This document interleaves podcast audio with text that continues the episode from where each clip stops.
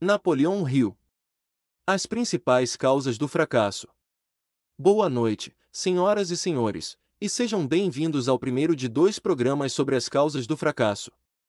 Como muitos de vocês sabem, tive o privilégio de dar ao mundo a primeira filosofia prática do sucesso, e, para proporcionar uma filosofia que traga sucesso às pessoas, é necessário dizer não só o que fazer, mas também o que não fazer.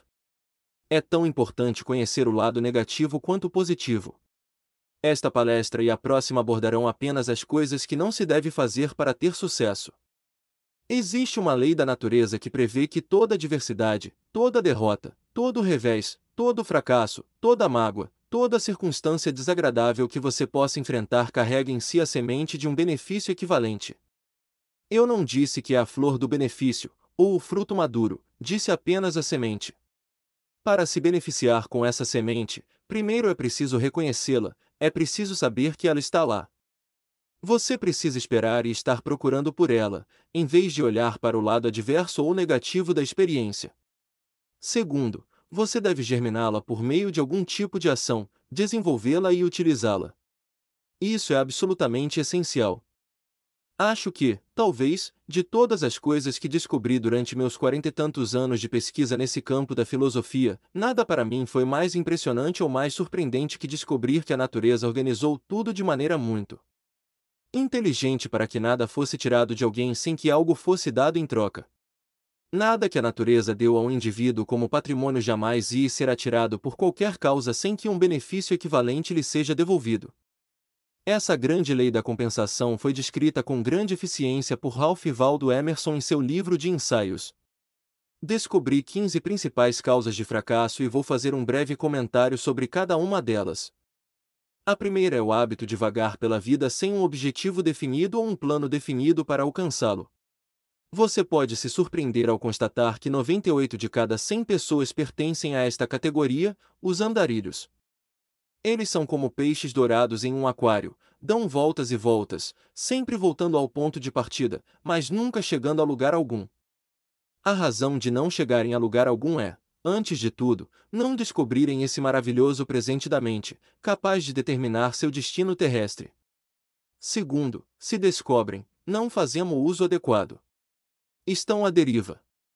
Falta singularidade de propósito. Falta um plano para realizar o objetivo.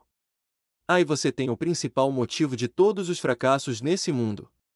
O número 2 é a hereditariedade física desfavorável ao nascer. Isso é algo que o indivíduo não pode controlar, mas foi comprovado repetidamente que uma condição física desfavorável no momento do nascimento não precisa necessariamente ser motivo de fracasso e derrota permanentes. Acho que provei isso no caso de meu filho Blair, que nasceu com problemas auditivos, mas se tornou um jovem notável e finalmente desenvolveu uma capacidade auditiva de 65% do normal. Tenho observado repetidamente que mesmo uma aflição desse tipo carrega consigo a semente de um benefício equivalente. No caso de meu filho Blair, essa semente de um benefício equivalente foi o fato de as pessoas o encararem com muita simpatia. Ele não tinha as capacidades físicas que as outras crianças tinham, por causa de sua condição, então teve que se esforçar mais para progredir. Penso em homens como o falecido Charles Centemês, um gênio, se é que já existiu algum, que nasceu com a coluna torta, ombros curvados e doente. Ele parecia mais um macaco do que um homem, mas tinha um cérebro maravilhoso dentro do crânio e não permitiu que essa doença o impedisse de se tornar um sucesso notável como matemático e engenheiro elétrico. Suas limitações físicas o levaram a desenvolver completamente a mente. Quando vejo homens assim, reconheço que, mesmo que alguém tenha nascido com um histórico hereditário físico desfavorável, não precisa deixar de se beneficiar dessa mesma aflição. A terceira causa do fracasso é uma curiosidade intrínseca em relação aos assuntos de outras pessoas. É claro que nenhum dos meus ouvintes pertence a esta categoria da curiosidade intrometida em relação aos assuntos de outras pessoas.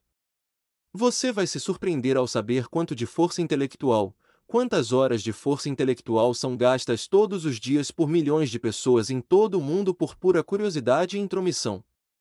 Ou talvez não seja tão pura, talvez seja um pouco impura. Curiosidade e intromissão nos assuntos de outras pessoas. A vida é tão complexa e tem tantos obstáculos que, para ter sucesso, para desenvolver nossas qualidades mentais dadas por Deus, devemos dedicar todo o nosso tempo a coisas que interessam a nós, e não se envolver nos assuntos de outras pessoas. Especialmente se não tem impacto nenhum sobre nós. A quarta causa do fracasso é a falta de um objetivo principal definido como objetivo de vida. Um objetivo principal. Todos temos objetivos menores, mas a maioria deles não é realmente um objetivo, são esperanças e desejos. Uma esperança e um desejo não vão muito longe. Todos esperamos casar bem quando nos casarmos. As mulheres esperam se casar com homens altos, bonitos, de cabelos escuros e com muito dinheiro. Os homens esperam casar com mulheres bonitas e encantadoras com personalidade. Às vezes, casam e descobrem que isso não traz sucesso ou felicidade. Homens e mulheres esperam ter sucesso nos negócios ou na profissão, dinheiro, fama, fortuna, eles esperam essas coisas, as desejam. Mas isso não é o equivalente a um objetivo principal definido. Se você deseja ter sucesso na vida, precisa ter um objetivo principal, um objetivo geral, um propósito geral. Precisa amparar esse objetivo com seus melhores esforços. A maioria das pessoas não tem esse objetivo, e mesmo aquelas que o têm muitas vezes o apoiam só com esperanças e desejos, não com certeza. A quinta principal causa do fracasso é a escolaridade inadequada, educação inadequada, eu deveria ter dito, em vez de escolaridade, por quê? Escolaridade e educação são dois termos distintos. Muitas pessoas pensam que, por frequentar as escolas de ensino fundamental e médio, a faculdade, obter alguns diplomas, são educadas. Esqueça. Não é isso que educa as pessoas. De fato, descobri alguns anos atrás que a palavra educar é muito mal compreendida pela maioria das pessoas, e todos os dicionários que já tive o privilégio de examinar dão a definição errada da palavra educar. Dizem substancialmente que isso significa transmitir conhecimento. Não é nada disso. A palavra educar vem do latim, se não me engano, educio, que significa extrair, desenvolver de dentro para fora. Desenvolver o quê? Desenvolver aquilo com o que você nasceu, uma mente. Alguns dos homens mais bem-sucedidos que já tive o privilégio de conhecer e com quem trabalhei tiveram pouca educação formal. Mas tinham ótima educação. Entre eles estão Henry Ford e Thomas Edison, dois dos mais notáveis, que quase não tiveram educação formal, mas tiveram um grande desenvolvimento interno. Eles se desenvolveram reconhecendo os poderes da própria mente, reconhecendo que o Criador deu ao homem controle sobre apenas uma coisa, que é o direito de fazer sua mente funcionar sempre como ele quisesse, de maneira negativa ou positiva. É isso que educa as pessoas. Se você está procurando uma pessoa educada, precisa encontrar uma pessoa que se descobriu.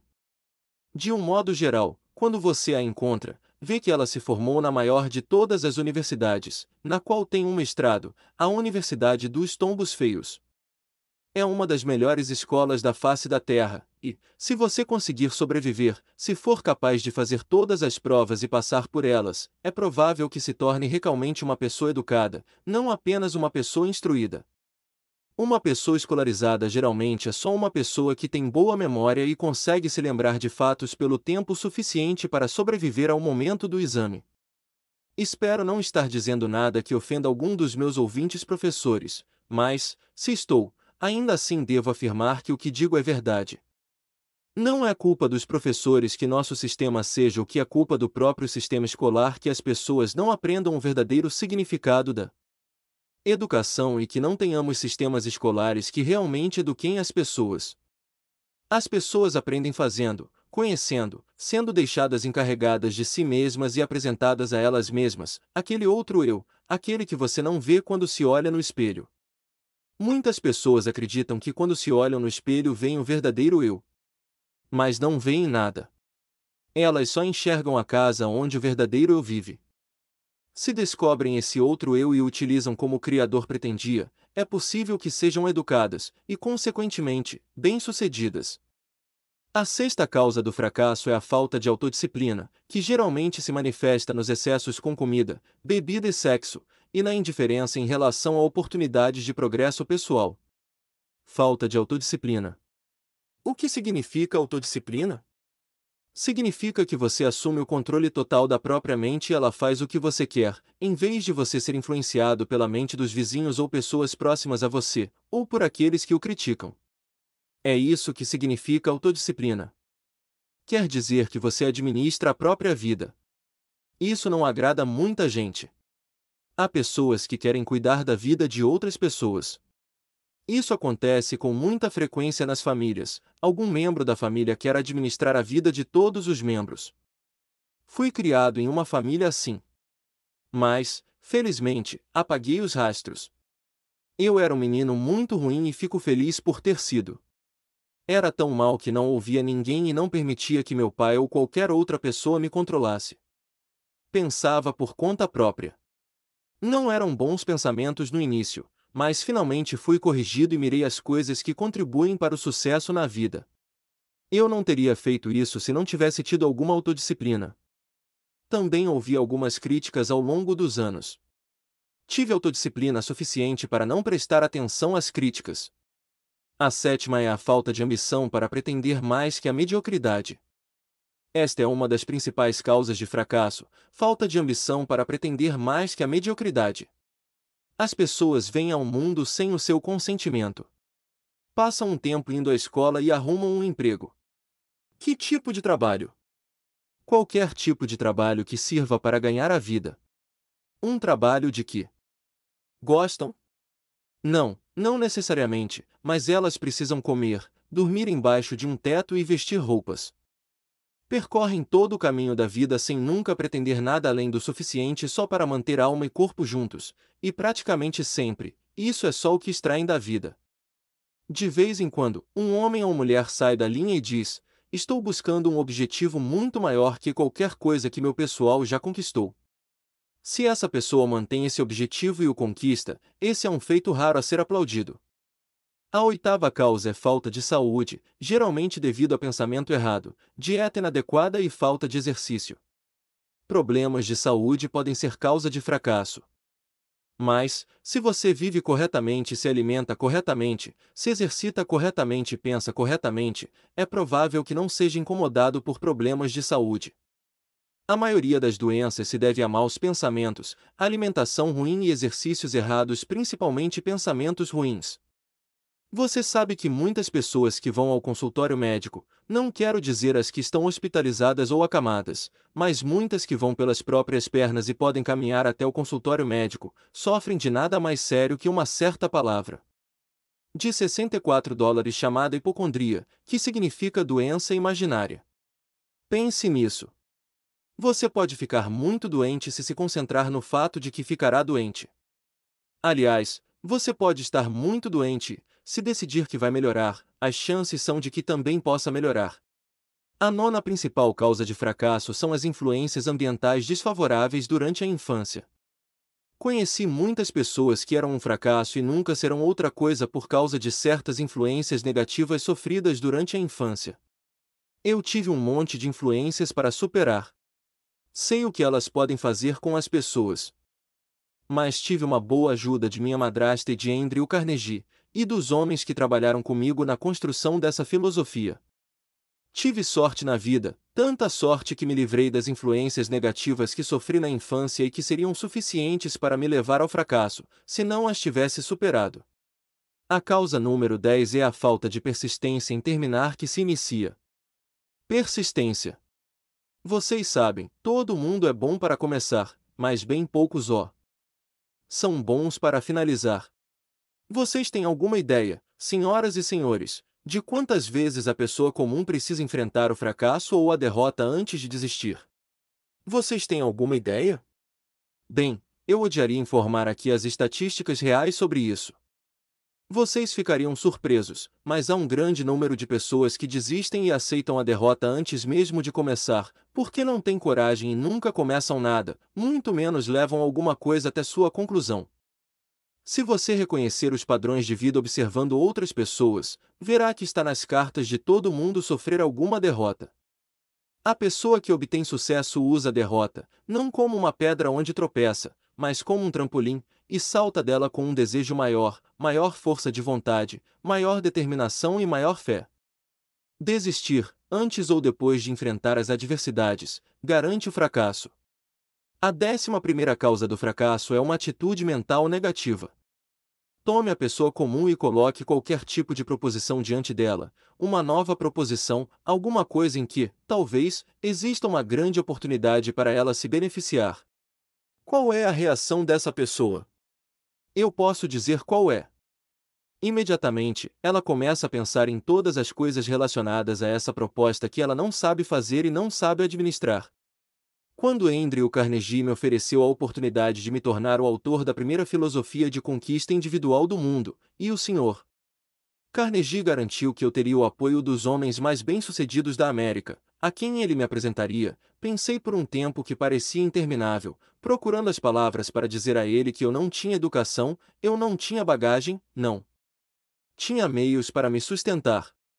Consegui pensar em uma dezena de razões para não aceitar essa incumbência. Uma das mais notáveis era não saber exatamente o significado da palavra filosofia. Quando deixei o escritório do Sr.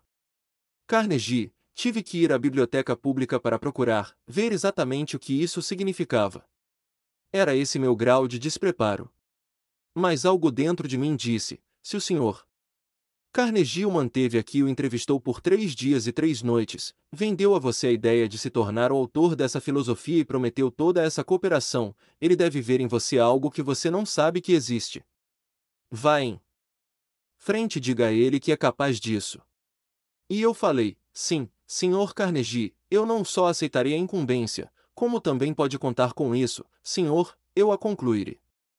Ele disse, era isso que eu queria ouvir de você, e esse era o tom em que eu queria que dissesse. Descobri mais tarde que ele estava sentado ali com um cronômetro, me avaliando. Ele me deu 60 segundos para dizer sim ou não depois que tomei conhecimento de todos os fatos. Descobri que havia consumido exatamente 29 segundos, tinha mais 31 segundos entre mim e um destino que nenhum outro autor da minha área jamais conheceu na história desse mundo. Faltavam 31 segundos, senhoras e senhores. Por ter pensado naquele lado positivo, naquele lado do sim, no lado do posso fazer, não deixei passar 31 segundos que me eliminariam. Você sabe que existe um grande rio fluindo na vida? É um rio estranho. A maioria das pessoas nunca o viu, mas ele afeta suas vidas. A maioria das pessoas esteve de um lado ou de outro. A estranheza desse rio está no fato de que metade dele flui em uma direção, e todos que entram desse lado são levados ao sucesso inevitavelmente, independentemente do que façam. A outra metade flui na direção oposta, e todos os que entram desse lado, também inevitavelmente, são levados ao fracasso, não importa quanta educação eles tenham e não importa quanto esforço possam fazer na vida. E você diz, fantástico! Quem já ouviu falar de um rio como esse? Vocês podem no reconhecer, senhoras e senhores, mas vocês estão nesse rio de um lado ou de outro neste exato momento, cada um de vocês. Você está no lado negativo ou no lado positivo. Um ou outro, tão certo quanto estar vivo. E o que é esse rio? Não é um rio imaginário. E um rio realista é a mente humana, o poder da mente humana, e você tem controle sobre ela. É a única coisa neste mundo que você controla ou pode controlar. Você pode mudar para o lado positivo e, em uma fração de segundo, pode sair da classe do fracasso para a classe do sucesso, por meio de seu pensamento, de seus processos mentais, de sua atitude. Adversidades? Todos nós encontramos adversidades. Mas uma pessoa que aprendeu a se mover adequadamente por esse rio e permanece no lado positivo, que aprendeu a manter a mente positiva e não negativa, não se importa com as adversidades. Não se importa com derrotas. Não se importa com falhas.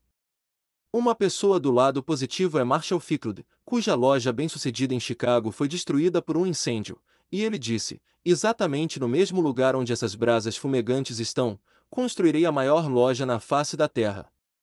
E lá está ela hoje, senhoras e senhores, no Loop District de Chicago. Sua atitude mental foi positiva em comparação à de outros comerciantes cujas lojas foram queimadas naquele grande incêndio de Chicago, que disseram: Vou embora, vamos mudar para o oeste. Chicago acabou. Um homem resistiu, se agarrou ao lado positivo de sua atitude mental, aplicou aquela circunstância adversa ali e fez valer a pena como nenhuma outra loja varejista jamais valeu o mundo. A décima segunda principal causa do fracasso é a falta de controle das emoções do coração. Você sabe e eu sei que a emoção do amor é a coisa mais preciosa, mais notável e mais desejável de todas, e a mais perigosa. A mais perigosa, sublinhado e com dois pontos de exclamação. É perigosa se você soltar os dois extremos das cordas do seu coração.